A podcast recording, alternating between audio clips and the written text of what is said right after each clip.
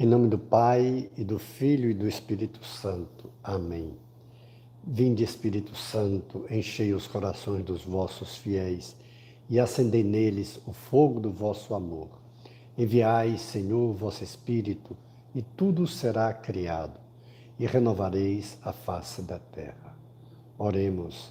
Deus, que instruístes os corações dos vossos fiéis com a luz do Espírito Santo, Fazei que apreciemos retamente todas as coisas, segundo o mesmo Espírito, e gozemos sempre de Sua consolação. Por Jesus Cristo, Senhor nosso. Amém. Dia do Senhor, dia de nos alegrarmos com a palavra de Deus. Nossa leitura orante hoje, Marcos 10, de 17 a 30.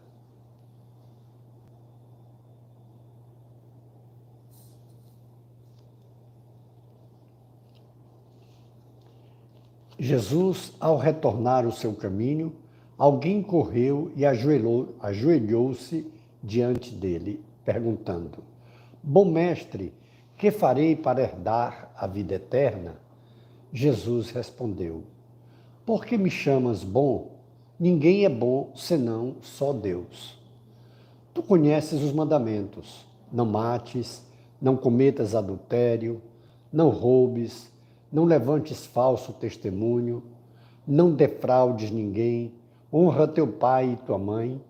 Então ele replicou: Mestre, tudo isto, tudo isso eu tenho guardado desde a minha juventude. Fitando, Jesus o amou e disse: Uma só coisa te falta. Vai, vende o que tens, dá aos pobres e terás um tesouro no céu. Depois vem e segue-me. Ele, porém, contristado com essa palavra, saiu pesaroso, pois era possuidor de muitos bens. Então Jesus, olhando em torno, disse a seus discípulos: Como é difícil a quem tem riqueza entrar no reino de Deus. Os discípulos ficaram admirados com essas palavras. Jesus, porém, continuou a dizer: Filhos, como é difícil entrar no reino de Deus. É mais fácil um camelo passar pelo fundo da agulha do que um rico entrar no reino de Deus. Eles ficaram muito espantados e diziam uns aos outros: Então, quem pode ser salvo? Jesus, fitando-os, disse: Aos homens, isso é impossível, mas a Deus, nada é impossível. Para Deus, nada é impossível. Palavra da salvação. Glória a vós, Senhor. Muitas coisas que na nossa oração hoje a gente precisa compreender. Em primeiro lugar, quando aquele moço se dirige a Jesus e diz: Bom mestre, e Jesus o interpela: Por que me chamas de bom? Era como se Jesus estivesse perguntando: Você compreende que eu sou Deus? Porque em seguida Jesus diz: Bom só Deus. E aí Jesus o responde, mantém um diálogo com ele, confirmando que ele é Deus. Mas quando ele pergunta, por que me chamas de bom? Era para saber o entendimento, a compreensão daquele homem, daquele jovem. No texto de, de Mateus, é, que é similar a esse, no capítulo 19, Mateus diz é um jovem. O jovem, para o israelita, está até os 40 anos. Portanto, aquele que está em amadurecimento de 24 a 40 anos, ele está em amadurecimento. Ou seja, ainda tem muito que aprender.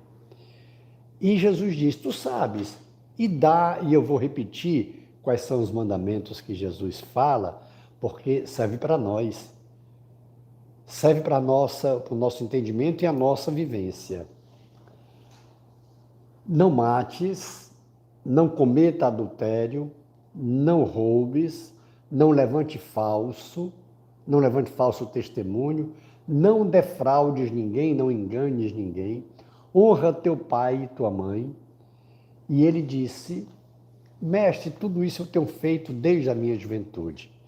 E aí na linguagem de Mateus, que escreve para os israelitas, para os judeus, ele diz: se queres ser perfeito, se queres ser maduro, se queres ser homem.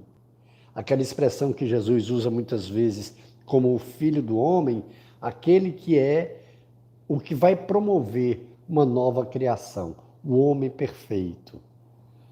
Então, vende tudo o que tens e dá aos pobres. Depois, então, segue-me. Jesus, em primeiro lugar, sim, tem um detalhe antes: Jesus o amou. Ou seja, Jesus está mostrando que esse é o caminho, os mandamentos que o Pai deu e que Jesus relembra agora para que viva, esse é o caminho da salvação, desde que faça isso crendo na salvação em Jesus Cristo. Mas Jesus faz uma advertência, porque aquele homem não o seguiu. Aquele homem saiu muito triste, abatido, porque era possuidor de muitos bens. E Jesus faz uma grande alerta. Como é difícil o rico entrar no reino dos céus. E aqui Jesus não está falando de uma riqueza desonesta. Não. Jesus está supondo até mesmo que os bens adquiridos foram só com o seu trabalho e honestamente. Jesus não está falando aqui porque quando ele diz não defraudes ninguém, diz desde a minha juventude que eu tenho feito isso. Ou seja, a riqueza daquele homem era uma riqueza honesta. Ele não defraudou ninguém, ele não enganou ninguém, ele não roubou de ninguém para. Não era corrupto, não corrompeu ninguém. Mas o apego aos bens, o apego ao dinheiro, Jesus mostra que os bens daquele homem era como se fosse o Deus dele. O que ele fazia, e Jesus o amou porque ele era fiel àquilo, não tinha sido ainda, não tinha havido ainda um confronto de valores. Ele fazia, cumpria os mandamentos, mas não tinha ainda havido a decisão entre amar mais a Deus do que a riqueza. Amar mais a Deus do que a posse que ele tinha de si mesmo. Jesus aqui está incentivando a todas as pessoas ricas a partilharem com os necessitados. Esse sentido, dar aos pobres, é não virar as costas para o necessitado, é olhar ao seu redor, às vezes até na própria família, mas também não só na família, a todo necessitado. Aquele que tem um pouco mais de posses, aqueles ricos, aqueles que Deus privilegiou com a abundância financeira de posses, de bens, sobre esses também pesa uma hipoteca social, diz o São João Paulo II. Sobre todo patrimônio, sobre todo bem, pesa uma hipoteca social. Ou seja, Jesus está alertando que o apego aos bens, o apego ao dinheiro, mesmo que tenha sido ganho honestamente, ele pode se tornar o Deus da pessoa. Pode se tornar aquilo que ele confia mais, aquilo que ele preza mais, que mais valoriza, ao ponto mesmo de deixar de seguir a Jesus Cristo porque não quer fazer o bom uso do seu dinheiro, dos seus bens. Sim, Jesus está deixando claro aqui que, mesmo na riqueza honesta, nós não, não podemos ficar fechados só em nós mesmos, só para o nosso belo prazer. Quantos que não usarão tudo o que têm? Ficará aí, muitas vezes até para briga, para desentendimento, até esse entendimento chega aos, às vias de fato. Nós temos visto briga por herança chegar até a morte, assassinato.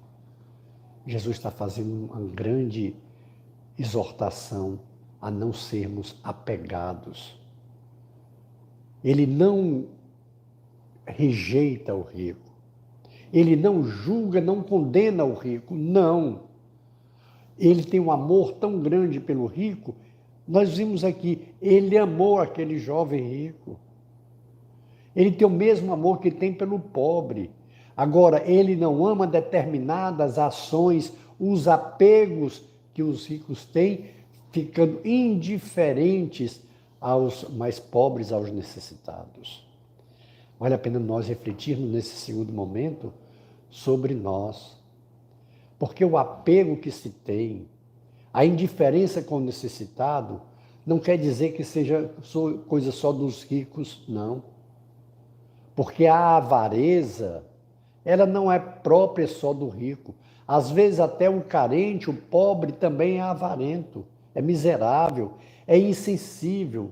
O que o Senhor está nos fazendo hoje entender é que nós temos que ter, para seguir a Jesus, para termos uma vida eterna, temos que viver os mandamentos, sim. Mas precisamos também estar sensíveis com os necessitados. Nós não podemos viver só o primeiro mandamento, porque o segundo mandamento é amar ao próximo como a si mesmo. O primeiro é amar a Deus acima de todas as coisas, mas o segundo, amar o próximo como a si mesmo. O fato de alguém ter mais dinheiro não deve ser uma perdição. Pelo contrário, é uma bênção aqui, agora, mas deve ser uma bênção, sim, o desapego. Porque senão termina aquilo que poderia ser uma bênção, ser até uma maldição. Se houver sobre os seus bens um apego, sobre se houver uma segurança naquilo que se tem e o amor só naquilo que se tem. Jesus está advertindo agora a olhar para o necessitado, para o pobre, mais do que nunca. Sim, hoje nós estamos vivendo situações dificílimas com essa pandemia. Quantas pessoas hoje são muito necessitadas, precisando da nossa ajuda. E aqueles que têm um pouco mais, que têm mais dinheiro, por que, que não aproveita e faz por Jesus? Sim, em Mateus 25, a gente vê Jesus dizer: Tive fome, me deste de comer. Estava nu e me vestiste. Estava enfermo, foste me visitar. Quando foi que te vimos tudo assim, Senhor? Aquilo que você fizer ao menor dos meus irmãos, é a mim que está fazendo.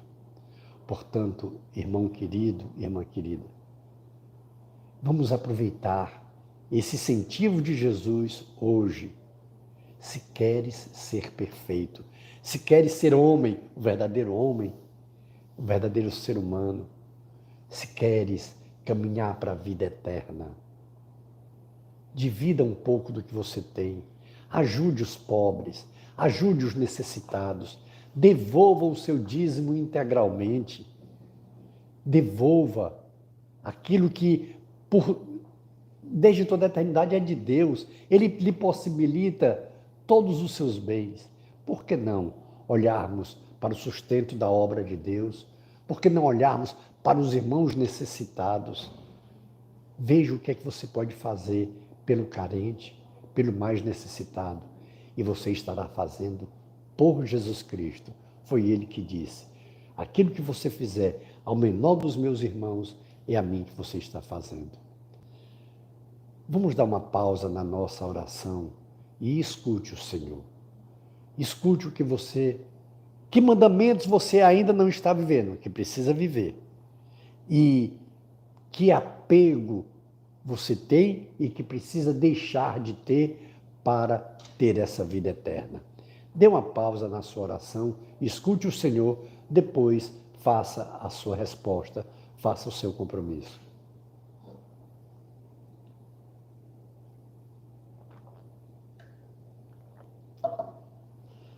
voltando à nossa oração, o nosso quarto passo é a contemplação. Vamos pedir a bênção de Deus e em seguida, o tempo que você puder dispor, faça essa contemplação. Se maravilhe com a ação de Deus na sua vida, Ele que é bom, Ele que é Deus e Ele que tem o caminho da salvação e devemos ser gratos a Ele, porque Ele nos mostra nessa leitura orante, na Sua palavra, o caminho da salvação. Glória ao Pai, e ao Filho, e ao Espírito Santo, como era no princípio, agora e sempre. Amém. E pela intercessão de Nossa Senhora do Carmo, de São José, de São Francisco, de Santa Teresinha e de São João Paulo II, que Deus nos dê sua graça e sua bênção, e sua face resplandeça sobre nós. Abençoe-nos, o Deus Todo-Poderoso, o Pai e o Filho e o Espírito Santo. Amém. Face de Cristo, resplandecei em nós.